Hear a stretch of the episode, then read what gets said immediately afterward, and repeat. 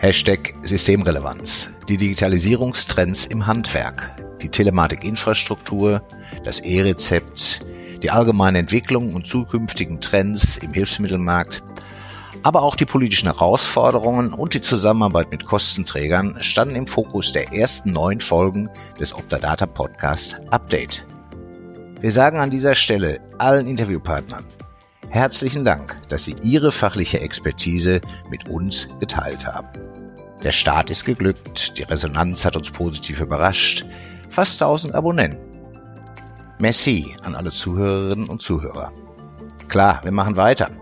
Pointierter, detaillierter. In 2021 sprechen wir mit Experten aus allen Marktstufen über Themen wie Bürokratieabbau, politische Änderungen, Betriebssteuerung, Nachfolgeregelung, Existenzgründung, Marketing und natürlich über digitale Alltagshelfer. Wir hören uns im nächsten Jahr. Liebe Grüße, Ihre Optadata Gruppe.